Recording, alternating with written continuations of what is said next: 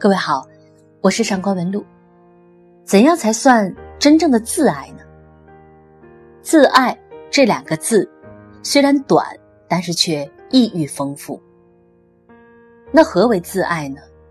自爱不仅是表面上爱自己的含义，也不是一种自恋，而是一种对更高自我的追求。我们的内心要充满平静和真正的坦然，它折射在生活当中是一种具象化的美好。化用古人的一句话是：“自爱者，人恒爱之。”那么，在周国平先生的眼中，什么是自爱呢？我们共同来聆听他的一篇散文《自爱与自尊》。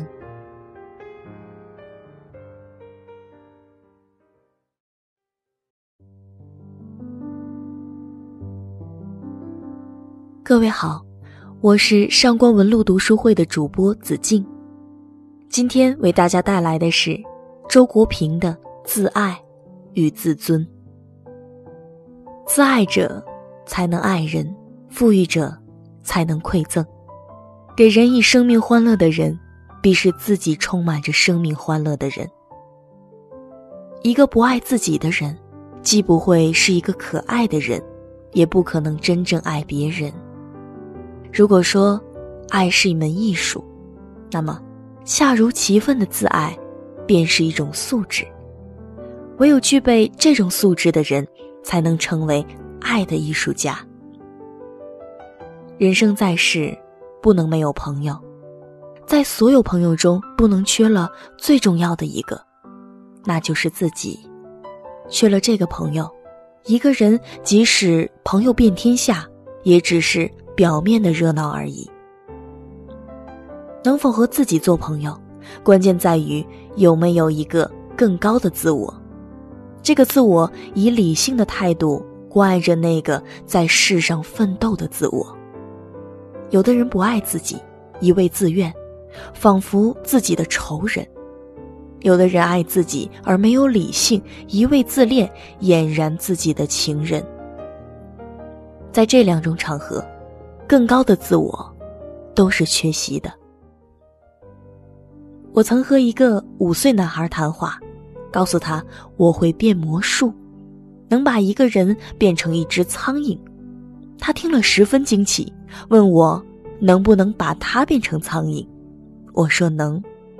他陷入了沉思，然后问我，变成苍蝇后还能不能变回来？我说不能。他决定不让我变了。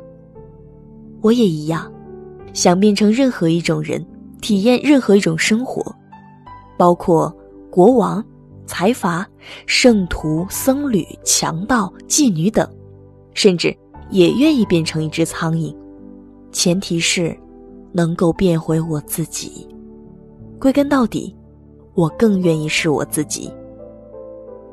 如同肉体的痛苦一样，精神的痛苦也是无法分担的。别人的关爱至多只能转移你对痛苦的注意力，却不能改变痛苦的实质。甚至在一场共同承受的苦难中，每人也必须独自承担自己的那一份痛苦。一个我们不得不忍受的别人的罪恶，仿佛是命运；一个我们不得不忍受的别人的痛苦，却几乎是罪恶。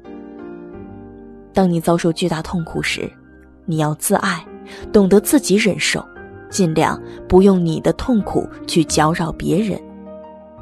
失败者的自尊在于不接受施舍，成功者的自尊在于不以施主自居。